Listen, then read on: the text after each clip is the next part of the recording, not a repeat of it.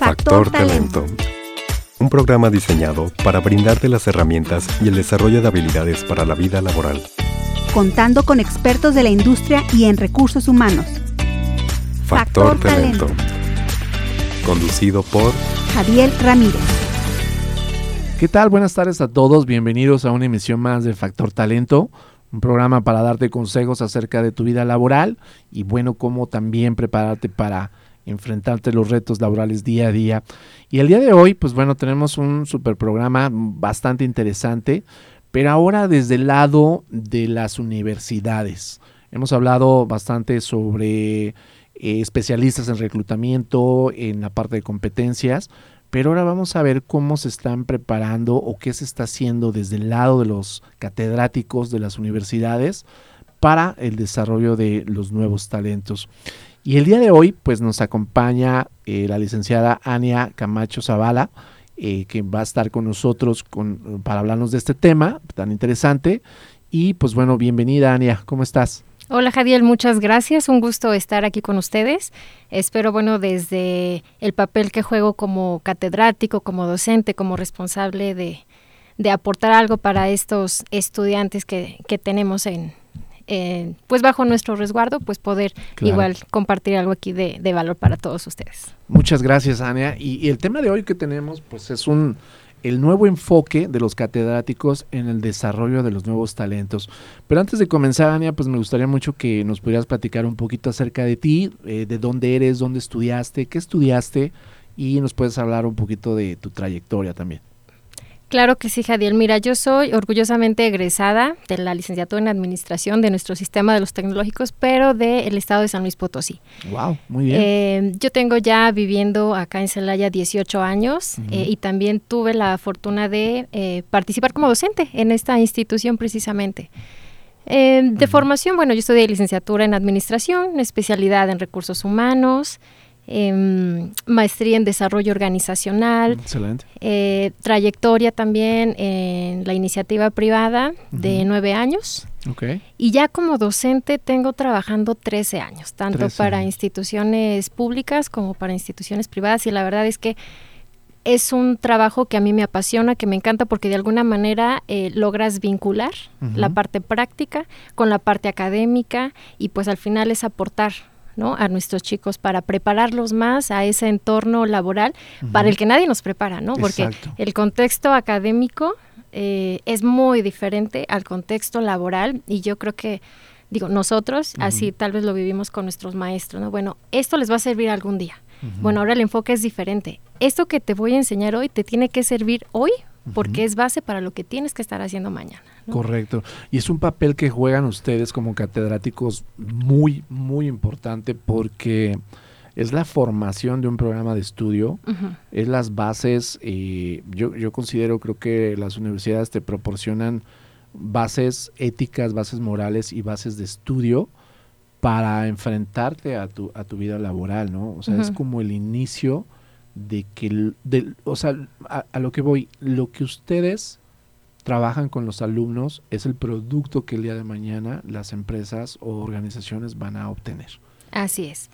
De hecho, no sé si el término esté un poco incorrecto, pero yo les digo a mis alumnos, ustedes son la materia prima que estamos cuidando, que estamos moldeando, eh, porque al final en las instituciones salen, ustedes son como nuestro producto terminado, ¿no? Y ese producto se entrega a la industria, entonces tenemos que entregar un producto bien y al final ustedes chicos son el capital humano que necesita cualquier mercado, llámese la industria, llámese el sector servicios, llámese comercio, exactamente, incluso quienes incursionan también en el en el rol de la docencia, pues igual, ¿no? Entonces, eh, sí es importante que, todo el entorno que nosotros vayamos como armando para ellos desde el aula tenga relación con los escenarios tan cambiantes y tan dinámicos a los que eh, están incorporándose. Fíjate que lo acabas de decir bastante bien, tan cambiantes porque la industria eh, cada tres años, cada cuatro años está teniendo cambios bien importantes tanto en la estructura como, como en la parte del manejo del talento, ¿no? Entonces... creo que, va a estar bastante interesante el, programa del día de hoy, Ania. Y oye, eh, platícanos un poquito de tu universidad. Tú estás en la Universidad eh, Unitesba. Así es. Háblanos un poquito de ella. Ok, bueno, eh, Unitesba, pues es una de las universidades que también tiene ya bastante tiempo en la región. De hecho, eh, este año se cumplen 41 años de fundación de esta universidad. Em, yo tengo trabajando ahí 10 años en esta universidad y pues la dinámica escolar es muy padre, ¿no? O sea, no es solo el tema de la enseñanza, sino la misma dinámica social, em, eh, la chispa de, los jóvenes. Claro. Eh, creo que hay un, muy buen equipo docente preocupado por el presente, sí, hoy para nuestros alumnos, eh, haciendo una dinámica muy buena también con la parte administrativa. Es una universidad preocupada, sí, por ofrecer como muchas oportunidades para los chicos. Y sobre todo porque la verdad es que, bueno, no hablo solamente de, de sino creo que en, general todas las instituciones educativas tenemos que atender una algo que nos preocupa mucho, que es la captación de, de estudiantes. ¿En qué sentido? Correcto. Los chicos están conscientes de que hoy hay muchas oportunidades de generar o muchas formas de generar ingresos que no necesariamente vienen de una institución eh, o de una formación profesional. Claro. Entonces, todas las acciones y todos los esfuerzos que hacen instituciones privadas, instituciones públicas, eh, a través de sus planes de estudios, pues lo que buscamos es la captación, ¿no? O sea, capta, esa captación, desarrollarlos y soltarlos. ¿sí? Entonces creo que las iniciativas y los programas y todo el esfuerzo que hace Unites, la universidad, eh, pues sí va como enfocado a ese desarrollo, a esa, formación. Hoy hablabas de 10 años de trayectoria, entonces hay varias generaciones que están allá, allá afuera. Sí. Este, ejerciendo. Ejerciendo. Y me ha tocado trabajar con chicos que estudian gastronomía, que estudian turismo, ingeniería industrial, ingeniería civil, eh, banca y finanzas, administración deportiva. O sea, la verdad es que son perfiles muy diferentes y todos se topan con los mismos retos. No digo, cada vez han ido ocupando un poquito más de, fuerza o más em, perfilamiento hacia esas eh, zonas o esas áreas en las que ellos van a desarrollarse, pero al final aunque son perfiles diferentes, ya están por ahí. De hecho, ayer me dio mucho gusto que tuve por ahí un, desayuno y el restaurante al que fuimos me dio mucho gusto ver que el dueño del restaurante es un egresado de nosotros. Wow, de gastronomía. Y es un concepto muy bonito, la comida está muy rica, el servicio, o sea, como que todo, ¿no? Entonces yo lo vi y dije, ay, recuerdo cuando estaba sentado en una de estas bancas, ¿no? Y al final eh, ver los que resuelven y que logran eh, materializar los sueños que por ahí tal vez en el aula comparten, ay, me gustaría poner un restaurante, ay, me gustaría. Y verlo ya realizado, la verdad es que a ti como maestro eh, sí te da una satisfacción Excelente, bastante, bastante buena. De, lo que tú lo viste sentado en, el aula, ahora ya con su con su, restaurante, de la carrera de eh, gastronomía. de la carrera de gastronomía, excelente. Y hablando hablando de las materias, eh, ¿qué materias tú das eh, en la universidad? Ah, pues son en varias academias, ¿no? estoy dando las materias de recursos humanos, que al final es como la formación que yo tengo. Em, también en escenarios de mercadotecnia, de, de emprendimiento, perdón, relaciones em, industriales, relaciones públicas, desarrollo gerencial, em, administración en sí, ¿no? Entonces, al final son materias que aunque sí traen su estructura técnica, en todas buscamos cómo desarrollar o, generar habilidades blandas, ¿no? O sea, al final los chicos tienen que eh, sí recibir información, analizarla, discriminarla, interiorizarla y construir sobre eso. Claro, procesarla y construir sobre, sobre esa, esa, parte.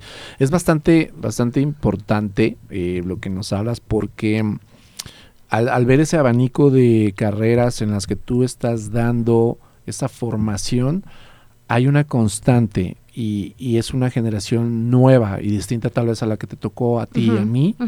es, una, es una generación nueva que sí hay que darle una formación humana, eh, claro, administrativa, pero que se preparen para el día de mañana en cuestión de desarrollo de talento.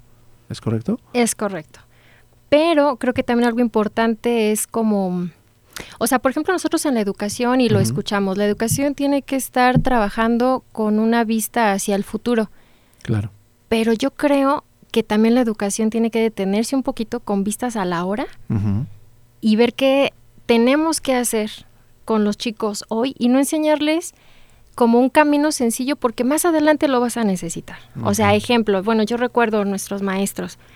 Em, se van a acordar de mí, eso les va a servir cuando trabajen. escuchamos muchas veces. Sí, y hasta guardabas tu libro, tus apuntes, porque sabías que en algún momento lo ibas a necesitar. Exacto tan fácil que es, por ejemplo, enseñarles hoy a los chicos, no sé, se me ocurre, por ejemplo, a ayudarlos a gestionar o priorizar sus actividades. Hoy se presionan, se sienten acorralados porque tienen que entregar cinco o siete tareas. Bueno, el día de mañana vas a entregar cinco o siete... Sí, reportes. Exactamente, reportes, eh, tus tareas individuales o incluso las tareas colectivas que se sigan sumando y te están, van a estar revisando tu desempeño.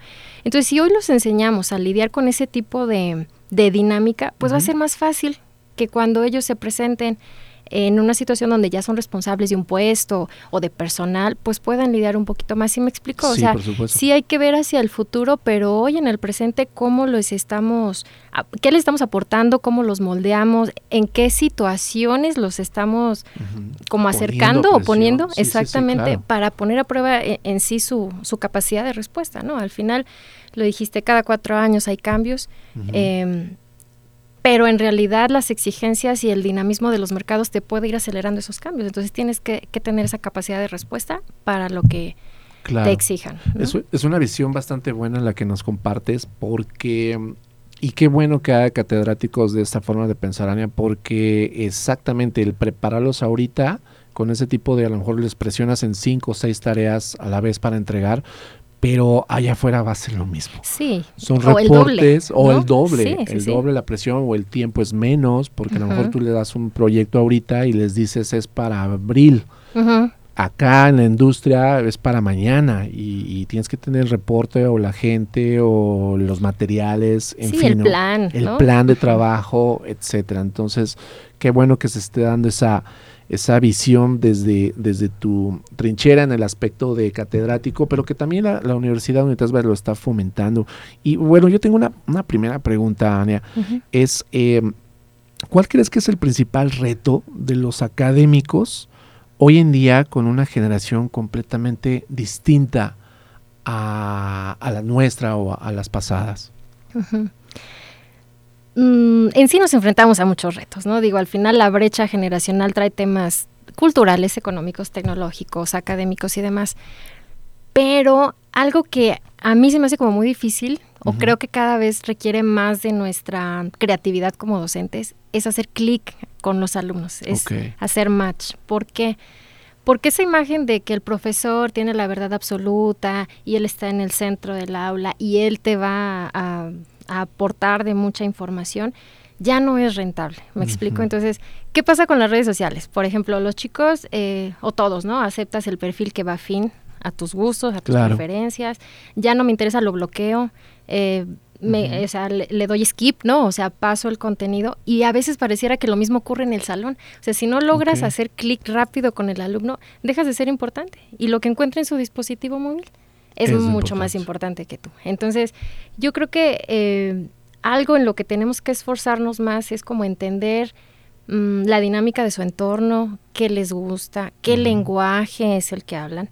Y no me refiero literal a un lenguaje verbal, sino, o sea, cuáles son esos canales en los que ellos se interesan, cómo procesan, cómo llegarles, ¿no? O sea, para acortar un poco esa brecha. Entonces, sí es la parte académica, pero yo creo que si logras como Mm, conquistar, ¿no? Digamos, la, atención de tu alumno, ya estás del otro lado. Te va a dar la oportunidad y no te va a, dar skip, ¿no? ¿Me explico? O sea, ahí está atento, entonces es cuando tenemos que aprovechar esos momentos. Nos cuesta trabajo, sí, porque al final puedo tener seis alumnos, pero los seis tienen intereses diferentes, los seis aprenden de manera diferente. O tener un grupo de 40 alumnos, de 30 alumnos, y ocurre exactamente lo mismo. Lo mismo. Entonces nuestro pensamiento, nuestras estrategias, nuestra manera de captar, de hablar, de estructurar, pues tiene que llegar a todos esos esas mentes individuales, ¿no? Claro. creo que ese es como de las primeras cosas en las que tenemos que sentarnos un poquito nosotros en nuestro papel de docente y decir, bueno, ¿cómo le llegas? ¿No? Correcto. Fíjate que es bastante interesante la respuesta que nos das porque eh, primero mencionabas que no, el maestro no tiene la verdad absoluta y, hoy en día lo que tú estás diciéndole eh, seguramente lo va, a googlear, y lo va a buscar y va a decir, no maestro, pues aquí dice que no es, ya no es así. que ya no es así o que ya esto ya cambió, etcétera, ¿no? Entonces antes en nuestra forma de, estudio era pues, lo que decía el profesor, el profe, y, te presinaba, ¿no? casi, casi con o espérate a la siguiente clase a ver el desenlace del tema. Exacto. y, ahora el estudiante no. Y por el otro lado, creo que también es una parte bien importante, la conexión con el alumno. Porque en algunas estadísticas, y que se han visto por ahí, eh, prácticamente los estas nuevas generaciones en 30 segundos, si no captas la atención, ya. Se fueron. Se fueron. Se fueron a pensar otras cosas, o a agarrar su teléfono, o empezar a escribir distintos. Entonces, es un reto bastante importante de ustedes como docentes, el que bien comentabas, eh, cómo, cómo les hablo, cómo piensan, cómo puedo hacer una comunicación más eh, asertiva con ellos, eh, sin dejar de ser mi papel como, ah, docente pero hacer una conexión asertiva con ellos para jalar su atención y retenerlos y decirles lo que les voy a tener que enseñar. Sí, exacto. O sea, tan fácil es a veces como llegar con una nota de, oigan, vieron qué tal artista, me acabo de enterar que es tendencia en Instagram, ¿qué saben de eso? Ah, entonces empieza tal vez de una manera muy informal. Sí, es como romper el hielo. Es romper el hielo, es, como en una entrevista de trabajo. O sea, tú sabes que tu candidato pues está bajo un, una, posición de, estrés. De estrés. ¿No? Sabe que es un momento importante. Y entonces, pues de, tú desde tu labor como reclutador, pues tienes que ayudarle a sentirse bien para que fluya, ¿no? Correcto. Entonces lo mismo pasa con los estudiantes. Entonces ya al romper el hielo, bueno, ahora sí, vamos a ver esto, ¿no? O por ejemplo, en las materias de mercadotecnia, tal vez ahorita es un poquito más eh, atractivo para ellos porque pues hay muchos generadores de contenidos y mm, todos tienen una cuenta de TikTok y todos siguen tal perfil. Entonces, a ver, vamos a ver esta campaña que hizo no sé quién, o vamos a analizar este, este discurso que dio no sé quién, o mira el lenguaje, o, mira el producto, o mira dónde pusieron la marca, la música que utilizaron. O sea, ahorita tú subes un reel a tus redes sociales con la canción que está de moda y, tus vistas se disparan. Claro. Entonces, hasta esos detalles tenemos nosotros que que estar empapados. Que, estar empapados, o al menos relacionados, ¿no? Sí, relacionados, empapados para poder eh, dárselos a, más bien no dárselos porque ellos ya lo conocen, sí. más bien es como para poder entrar a, su forma de comunicación. Exacto. Wow, es, es un proceso de, del docente bastante, no quiero decir complicado, pero de bastante reto, porque tienes que mantener tu atención de ellos, tienes que decirles o, seguir tu programa de estudio, pero sí tienes que hacer que lo crean y que lo y que se emocionen por ello, ¿no? Ajá, exacto. También. Sí, fíjate esa palabra, emocionarte. Que te emociones con lo que estás escuchando, con lo que estás aprendiendo, y así le encuentras la utilidad. Y no se convierte en un contenido de relleno para tu vida, sino esto me va a servir, me enfoco. Claro, lo que les estás enseñando tiene que ser de productividad para ellos, que lo tomen de forma productiva, de acuerdo a su carrera, de acuerdo a, su perfil, pero que lo vean de, de esa forma. Bastante interesante la respuesta. Oye, ¿y el rol de los catedráticos sigue siendo el de un asesor, o es decir, de, de un coach, o, o, también entra la parte, o únicamente es la enseñanza? Es decir, eh, muchas veces anteriormente el profesor era como el que nos decía el programa y listo. Y ahora hay una tendencia en que el profesor se vuelva también como un coach para decirles qué es lo que está pasando allá afuera. ¿Cómo, cómo lo has vivido en tu experiencia? Es, hay que equilibrar, ¿no? Ambas esferas. Eh, nosotros como universidades, bueno, instituciones de educación superior, cada una con su filosofía, con la visión que tenemos sobre los estudiantes, al final creo que compartimos la como la misma eh, tarea, que es formar chicos que sean íntegros, que sean competentes, que sean integrales y que tengan unos pilares en cuanto a valores, ¿no? fíjate qué responsabilidad tan grande tenemos. Bastante. O sea, este, entonces no podemos lograr eso solamente ab- abordando la parte técnica, la parte de procesos, la parte de metodologías, la parte de modelos. O sea, eh, estamos inmersos en una sociedad vulnerable, delicada, Claro. exigente en todos los rubros, seguridad, salud, este, oportunidades de, de Oportunidades de empleo, claro. diversidad, o sea, muchas cosas.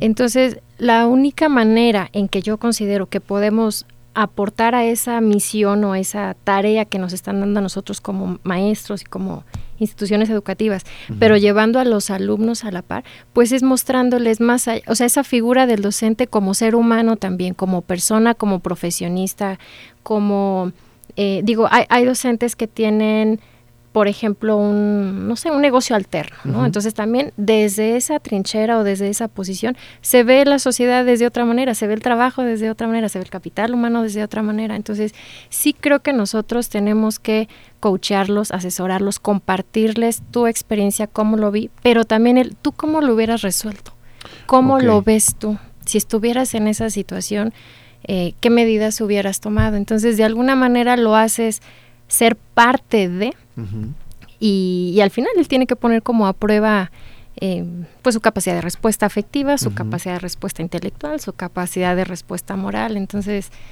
sí, sí necesitamos ser más que un académico, Claro. más que un eh, asesor. Necesitamos acompañarlos en tal vez esos aspectos mm, descuidados de pues de su entorno. O sea, Sí. yo, yo, yo no estoy peleada con la tecnología, ¿no? Y digo, no soy un experto, ¿no? Aprendo mucho de, de mis alumnos y demás. Es, es distinto ahora. Sí, es distinto.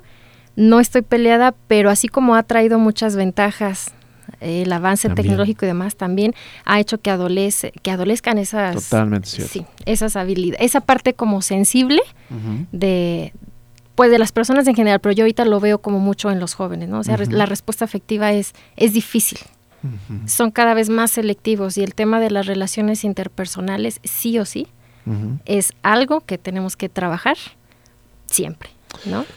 Eso, eso que compartes es, me, me abre a pensar que el alumno ahora puede tener a lo mejor un punto de desarrollo de oportunidad en cuestión de sus relaciones personales. Tal vez por línea, y ustedes lo ven que lo hacen bastante bien, bueno, lo vemos que, que lo hacen bastante bien, pero en la parte de interaccionar, ¿tú cómo lo has visto de, de esa interacción que tienen los mismos alumnos entre ellos mismos, en esa parte de sociabilizar o de, de entablar relaciones personales? Sí, yo creo que eso está muy descuidado.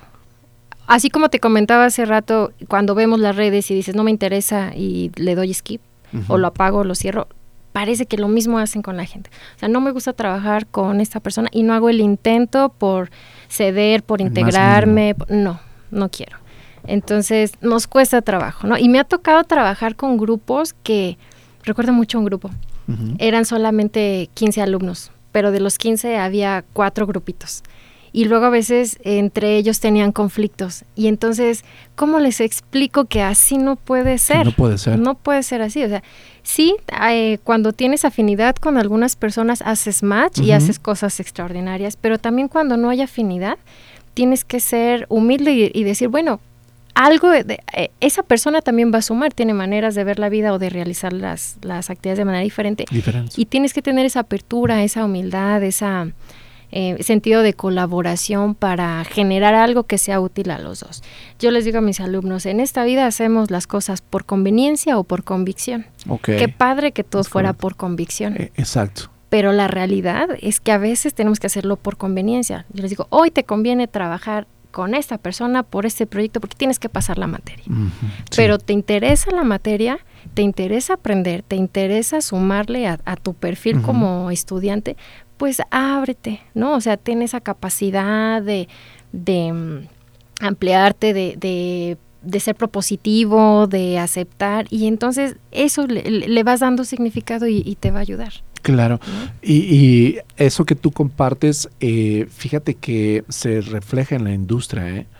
Como si no lo haces en, la, en el campo del estudio, dentro de tu universidad, allá afuera lo vas a hacer miles de veces ese contacto y con gente de tu mismo departamento o puede ser hasta tu mismo jefe, que no tengas esa relación, pero necesitas hacerla porque es tu jefe o es tu compañero. Exactamente. Bastante interesante eh, esta mitad del, del programa. Eh, Ania, gracias por estar con nosotros. Se nos fue el tiempo. Vamos a un corte comercial y regresamos para seguir platicando. Claro que sí, con gusto, Jadiel. Gracias. En un momento regresamos a Factor Talento.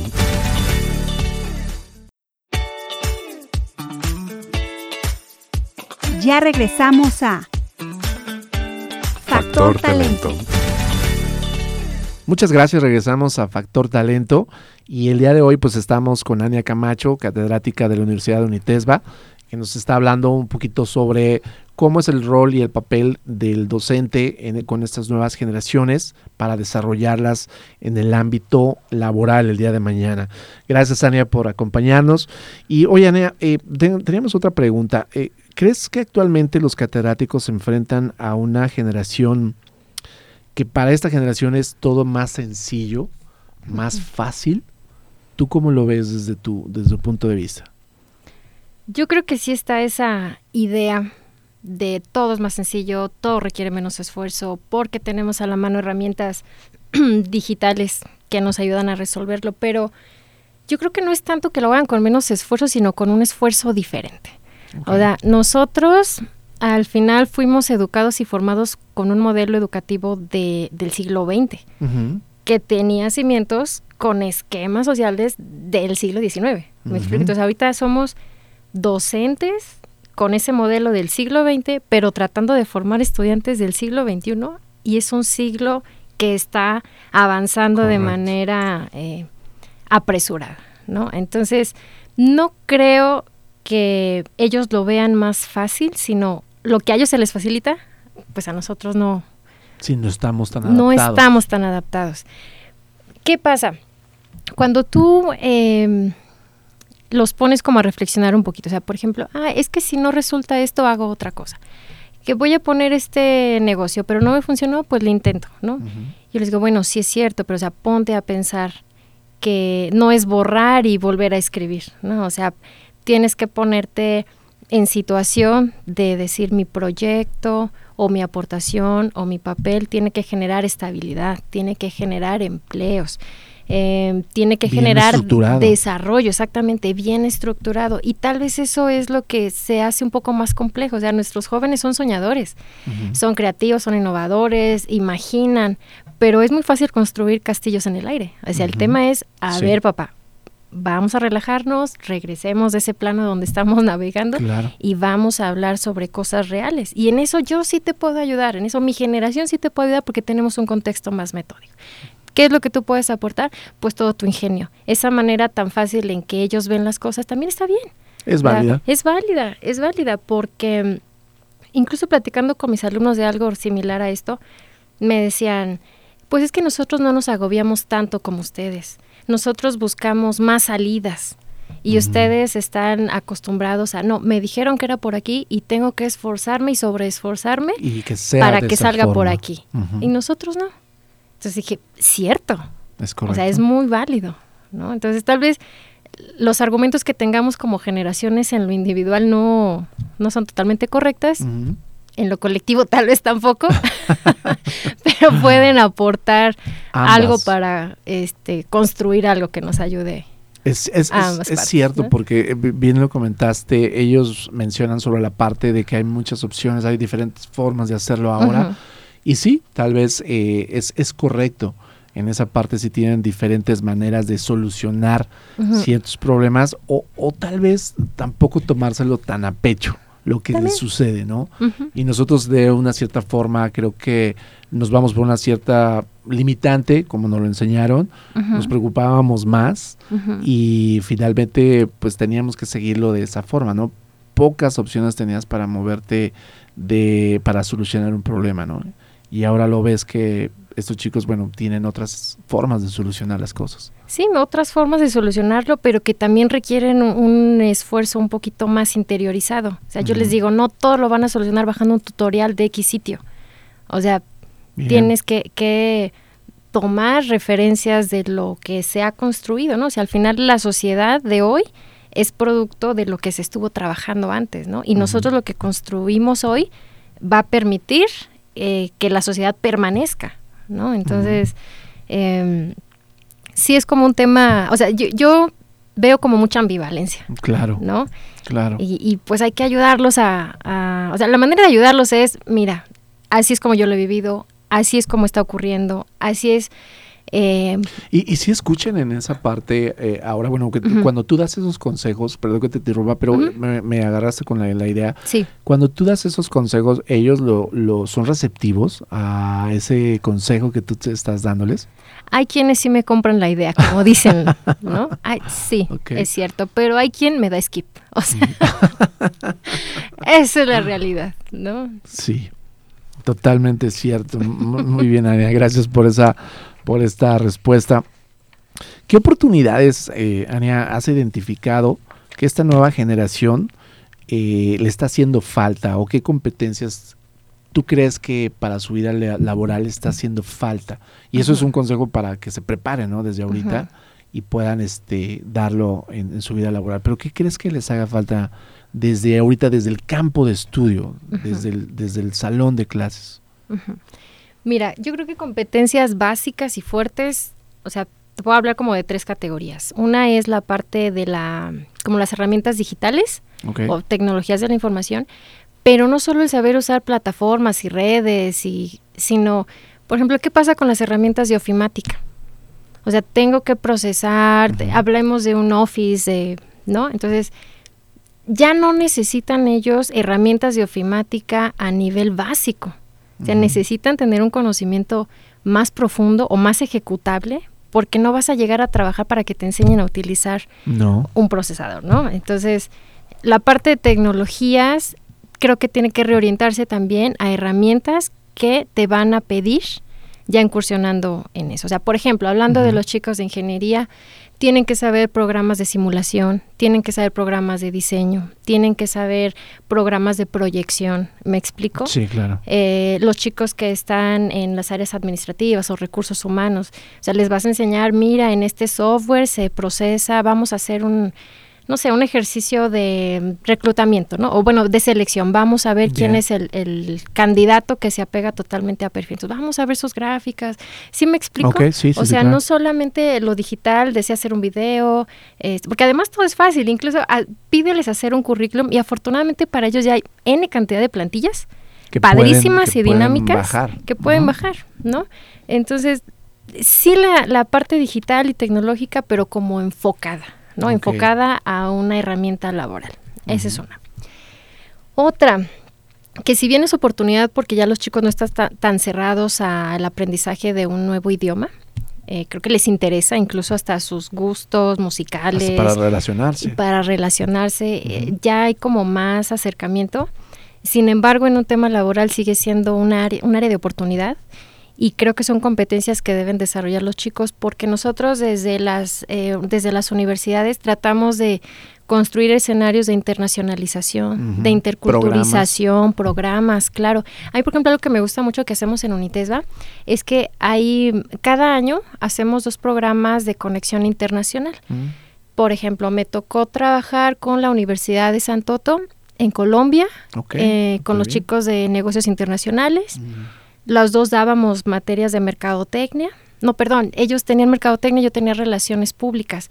Entonces, el reto de decir, vamos a armar un proyecto donde se fusionen perfiles de carreras diferentes, donde tengas que poner a prueba Qué padrísimo, ¿eh? Este, sí, la verdad es que eh, les da temor, ¿no? Y yo creo que también a ti como maestro también, porque aparte de esa distancia, pero al final ahí pones a prueba como todas las, las habilidades blandas, ¿no? O sea, al final tienes que tomar la iniciativa, tienen que resolverlo. El hecho de interactuar con gente de otro país a través del dispositivo, padrísimo, pero la manera de trabajar, de pensar, el contexto social, cultural, académico es diferente, ¿no? Entonces yo les decía a los chicos, tienen que dar su mejor papel, su mejor versión. Aquí sí aplíquense.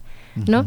Entonces creo que ese tipo de, de, actividades les ayuda a ellos a abrirse un poquito más a estos contextos que te digo de internacionalización. Al final, hoy lo sabemos en la industria, hay un ir y venir de personas de diferentes países, proveedores, los mismos trabajadores, asesores, dueños, entonces también ellos tienen que estar acercados ¿no? a, a, esta, a estas esferas. Eh, es una buena práctica eh, que lo hagan, porque sí, como bien lo comentas, en la industria es un proveedor, es un jefe internacional, es una compañía internacional, entonces es una práctica para irse es, fomentando en, en, ese aspecto. Y, y, mencionabas también que son habilidades blandas de relacionarse. De relacionarse, de tomar la iniciativa, de resolver, de asignar roles de incluso hasta de manejar diferentes tipos de conversaciones, ¿no? O sea, qué padre que todas las conversaciones fueran amigables. No, o sea, sí, exacto, pero no puede, o sea, a veces va a haber conversaciones o situaciones mmm, donde se tenga que corregir, donde te tengan que pedir resultados, donde sí, la regué, este, o sea, un conflicto. que se resuelva un conflicto. Entonces, ese tipo de cosas creo que nos hace eh, como darle un enfoque a, los chicos mediante este tipo de actividades, como, bueno, resuélvelo. O sea, eres tú. Claro. Ah, ¿Tú recomiendas, bueno, como catedrático docente, recomiendas alguna actividad en donde puede ser dentro de la escuela o afuera para seguir desarrollando esas competencias de relaciones, de sociabilización de una manera no electrónica, sino más personal? ¿Algo que tú hayas identificado que puede ayudarles a ellos? Puede ser a lo mejor algo que, alguna práctica, algún deporte, inclusive, no sé, algo que, que has visto que esta generación pueda tomarlo de ahí para fortalecer sus personalidades? Como fortalecer habilidad, esa, ese tipo de las soft skills, ¿no? digamos, fuera del contexto académico. Híjole, es que pues hay chicos que se dedican a diferentes actividades, ¿no? Quien desde la música, eh, o quienes desde el, aspecto deportivo. Entonces, no tengo como tal una receta perfecta, pero yo creo que pueden empezar con abrirse a conocer, ¿no? Como a experimentar un poquito más, o sea, como que salir de su... De su contexto. De su contexto cotidiano, ¿no? Eh, por ejemplo, chicos que estudian idiomas, al final ahí interactúas con otras personas, ¿no? Otros compañeros, amigos que vienen o que trabajan, ¿no?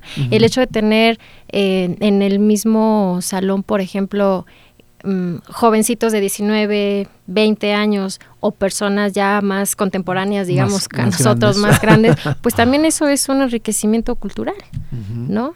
Eh, por ejemplo, la dinámica académica es muy diferente con los esquemas escolarizados que con los esquemas sabatinos o ejecutivos. Normalmente la gente que estudia en sábado eh, es gente que trabaja ya en la semana. Entonces también ellos ya traen otro, otro enfoque, otro, otra manera de ver la escuela, otra manera de ver al maestro, otra manera de ver los contenidos y de otra manera de ver el mercado, la industria y demás. Entonces, eso también ayuda a, a cortar un poquito esa brecha porque los jóvenes se interesan y se inspiran también. Ha pasado, oye, me gustaría trabajar en donde tú trabajas, es que se ve que sabes mucho. O qué padre que empezaste con un puesto, no sé, A y ahorita ya tienes el puesto Y, ¿no? Sí. Entonces también creo que eso es importante. Mucho es como la voluntad de los, de los alumnos, el querer y tener esa como hambre o ambición de, de generarte por, o sea, de manera como mm, personal, ¿no? o sea, con tu propia iniciativa. Es, es, que sí hay un contexto bastante interesante que nos compartes porque el que trabaja, que vaya los sábados, tiene como que la, la, hambre como de absorber esos conocimientos que el docente le está dando, ¿no? y que los necesita hoy. Los necesita, Ajá. porque lo está viviendo diario en su trabajo, en su formación diario de, en su trabajo, etcétera. Pero el alumno que va de lunes a viernes tiene como una es más eh, paciente, digamos, porque no, no tiene una... Presión inmediata. Exacto, que se lo exija ahorita y dices, pues me llevo con tiempo, no hago tantas preguntas al maestro, etcétera, me voy leve. y ya a la hora yo creo que ambos tienen un resultado distinto, ¿no? Sí. Y también, ¿eh? los que viven con la presión del trabajo de lunes a viernes y rolo turnos y llego el sábado, aprovecho, le exijo al maestro, pero también me, me relajo. Sí, o sea, entro un poquito, me desconecto, me enrolo en, en mi papel como estudiante y sí me río de lo que ocurre. Entonces también creo que eso es, Es una es, dinámica. es una buena. dinámica padre.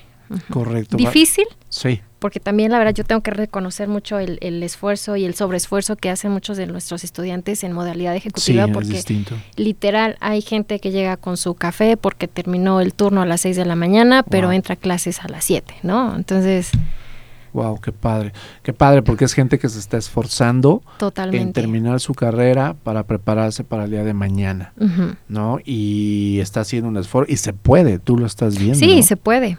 Y te digo que llegan a ser como modelos de inspiración también de los chicos, ¿no? O a veces cuando hacemos eventos como para acercar a nuestros egresados con los chicos, normalmente invitamos a, a este tipo de estudiantes que han tenido como esa trayectoria o esa historia, digamos, que consideramos de, de éxito, porque Sí. al final pudieron, ¿no? Y Ah, ok, ok. entonces vienen a compartirnos el cuántas veces quise eh, dejar la carrera, eh, qué es lo que tuve que...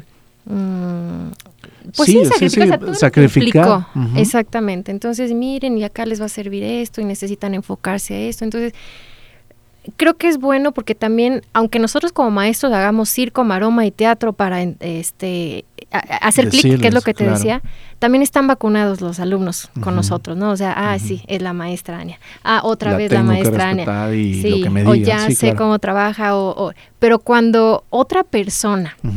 Externa viene y les dice lo mismo que tal vez tú les dices en tu aula, ¡fum! Reactiva nuevamente y le dan otro significado también, ¿no? Claro, creo que eso que acabas de comentar es bastante importante para que las eh, universidades eh, tengan ese acercamiento de egresados o un espacio para que vengan egresados y hablen del día a día, de lo que se enfrentaron, de lo que se enfrentaron en su primer trabajo, de su experiencia laboral y que puedan compartirlo. Creo que no se hace, bueno, creo que no he visto algún programa de que vengan egresados y hablen de lo que se han enfrentado, pero está- eso que tú estás haciendo y que lo que están haciendo ustedes abre mucho la visión del nuevo alumno, ¿no? Sí, totalmente. Es muy, muy importante y les da otro contexto.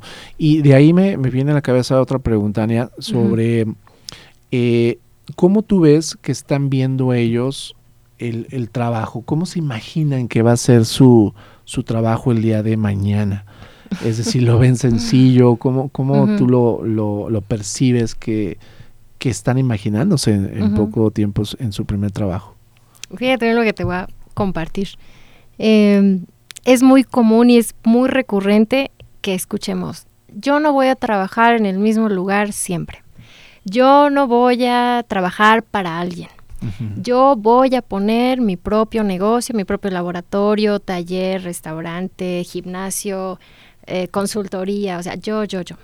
Los chicos es parte de las características de su generación, o sea, ellos traen Sí. la cultura o esa necesidad, esos entornos de, de emprendimiento y es válido. o Es sea, válido. nuestra sociedad también lo necesita, lo exige y lo permite, ¿no?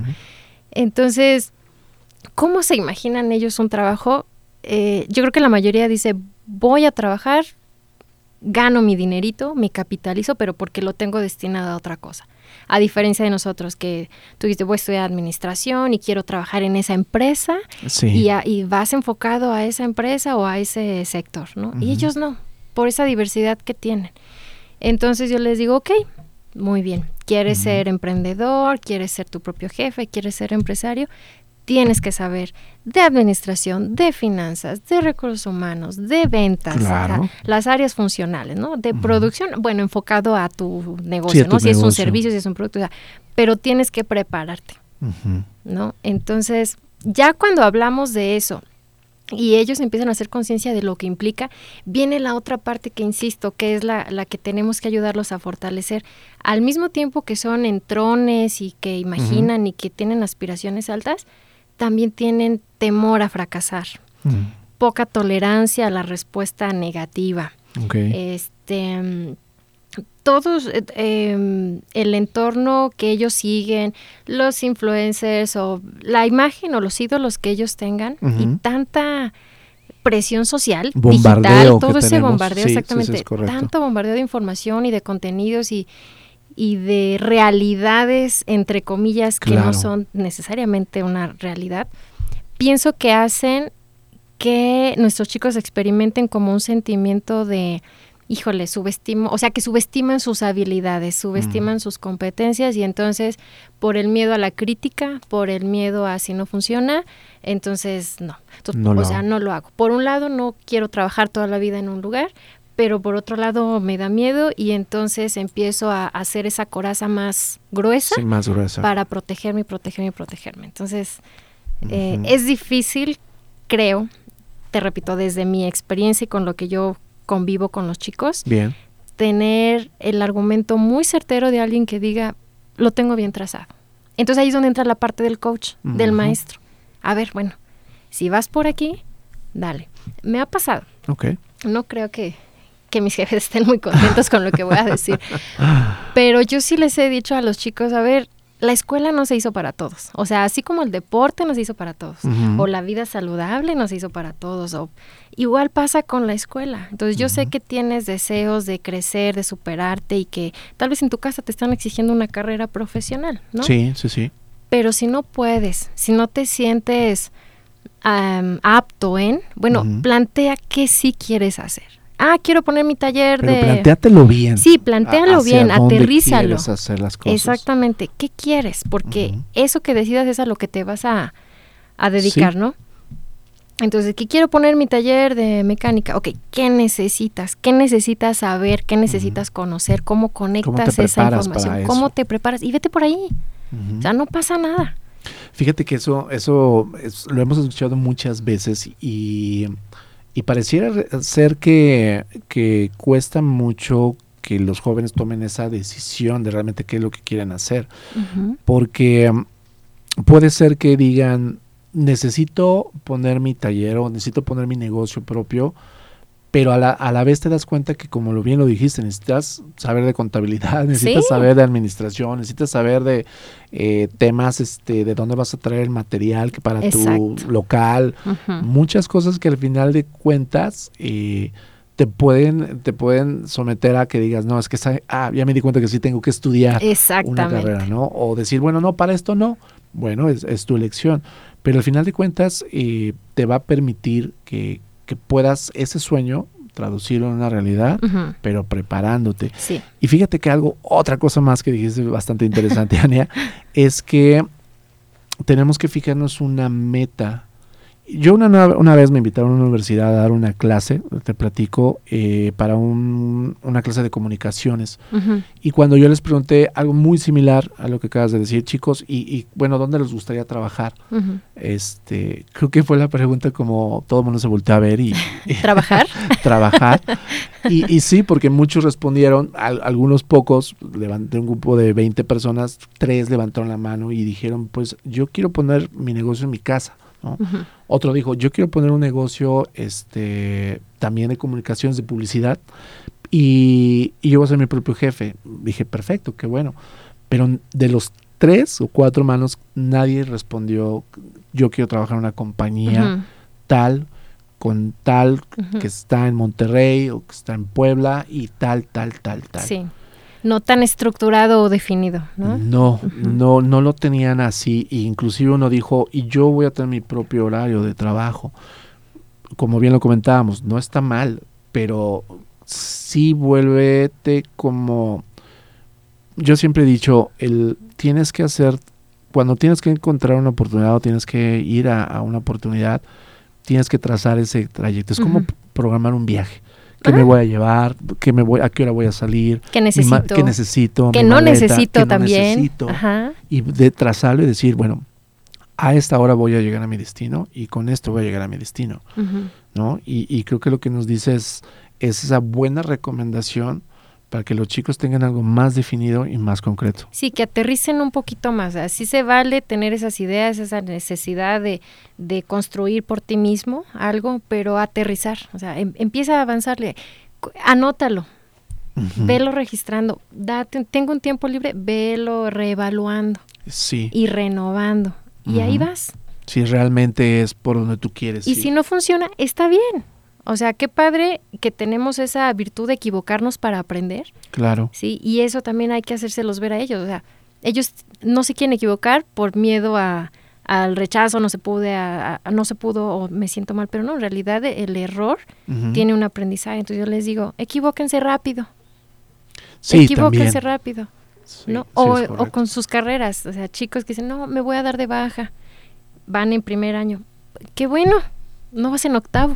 Sí, porque sería muy distinto el enfoque, ¿no? Hasta para los papás. Exacto, para todos. Entonces, bueno, cambien su escenario y está bien, pero lo que tú dices, o sea, enfócate, ve qué sí necesitas, qué no necesitas. Y si necesito algo que no tengo, trabaja en ello. Bien. Bastante muy buena recomendación. Oye, Ania, en, y en el aspecto que viene eh, en el futuro, en la parte de los planes académicos desde tu punto de vista, en qué se requiere actualizar los programas o en qué se le necesita como adaptar algo adicional para lo que viene en, el futuro, ¿no? Ay, qué complicada pregunta, pero te voy a decir por qué complicado. Porque nosotros al interior mm, nos volvemos locos. O sea, por ejemplo, ahorita que traemos el tema del entorno con la inteligencia artificial, mm, este, ¿qué herramientas estamos dando? Es más, por ejemplo, todavía sigue habiendo planes educativos enfocados a puestos que ni siquiera sabemos si van a existir. Wow. No sabemos si van a existir. Eh, así como hay mucha variedad y un abanico de muchas carreras eh, o muchos em, pues sí, actividades con las que puedan eh, generar y desarrollarse y demás. Em, nosotros como universidad no sabemos con certeza si lo que hoy estructuramos va a estar vigente mucho tiempo. ¿Me explico? Entonces, tanto públicas como privadas, todas en estos esfuerzos que se hacen para conectar y acortar esas esas fallas, esas brechas, e, esas, deficiencias, ajá. Hay mucha comunicación, cada vez hay más conexión con la industria en el sentido de que yo universidad te pregunto, ¿cómo necesitas? Exactamente. ¿No? Y en algún tiempo, el eh, recuerdo, no, muy bien.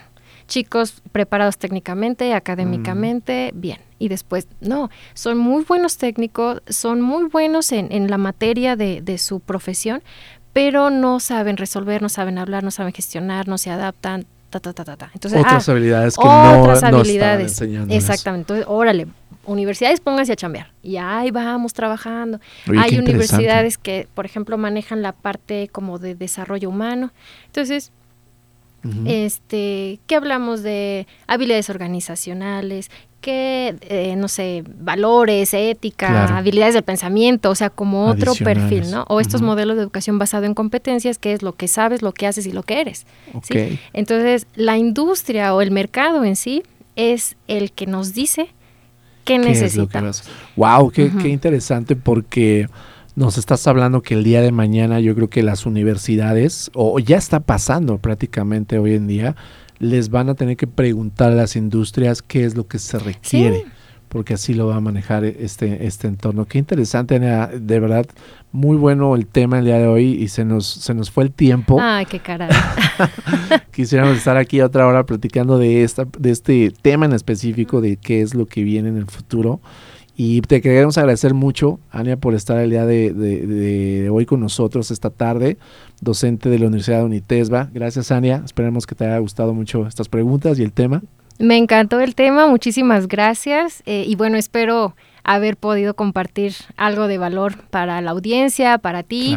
Y bueno, este, yo como docente seguir trabajando hoy por y para eh, mis alumnos. Qué bueno, muchísimas gracias Ania por acompañarnos. Yo soy Javier Ramírez, eh, eh, Fernando Sánchez en los controles. Esperemos que les haya gustado mucho el programa y nos vemos en la siguiente Factor Talento. Gracias y buena tarde. Esperamos que te hayan servido estos consejos y no te pierdas nuestro próximo episodio de Factor, Talento. Ahora estás más preparado para enfrentar tu vida laboral. Radio Tecnológico de Celaya. El sonido educativo y cultural de la radio.